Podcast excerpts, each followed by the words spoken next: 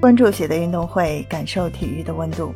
你好，我是喜乐。今天是八月二十日，北京时间八月十八日消息，在长春举行的二零二二年全国中学生田径锦标赛上，男子乙组一百一十米栏决赛，十七岁的新星陈志康以十三秒十八夺冠，这一成绩创下亚洲史上第二，世界史上第六。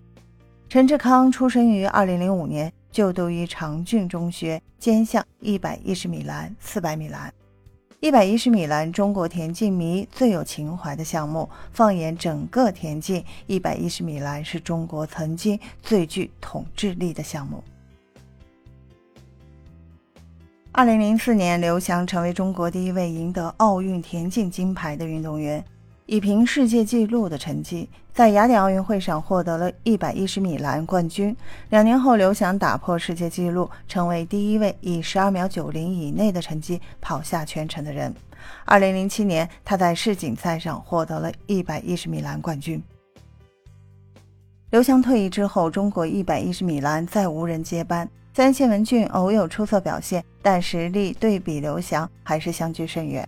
如今就说亚洲男子一百一十米栏实力最出色的已经是日本选手，但现在一位十七岁的中国少年横空出世，陈志刚跑出了十三秒十八的成绩，虽然栏高是零点九一四米，而成年比赛栏高是一点零六七米，但陈志康的这一成绩也很出色了。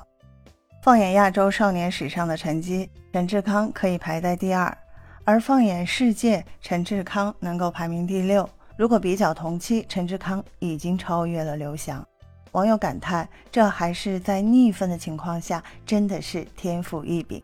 还有网友表示，这应该是全国少年最好成绩，也就是全国少年纪录。现在陈志刚才十七岁，还有无限可能性。现在说他是刘翔的接班人，只会给他带来压力。当然，未来在陈志康自己手上，想达到刘翔的高度很难。但陈志康。要做好自己，拼尽全力。他的天赋摆在眼前，希望他能够兑现自己的天赋。除了陈志康之外，还有一位十九岁的小将秦伟博，同样承载着中国一百一十米栏未来的希望。在二零二二年五月，秦伟博一个月内连续两次击败谢文俊夺冠。孙海平更是表示，他超越同时期刘翔。无论陈志康还是秦伟博，他们的未来都有着无限的可能。现在中国短跑技术愈发先进，渐渐地与世界接轨。我们也期待这些小将们能够早日兑现天赋，接过前辈们的大旗。分享体坛热点，感受体育魅力。今天的内容你有什么想说的？欢迎在评论区给我留言。感谢收听喜乐运动会，也欢迎您的转发、点赞和订阅。我们下期节目见。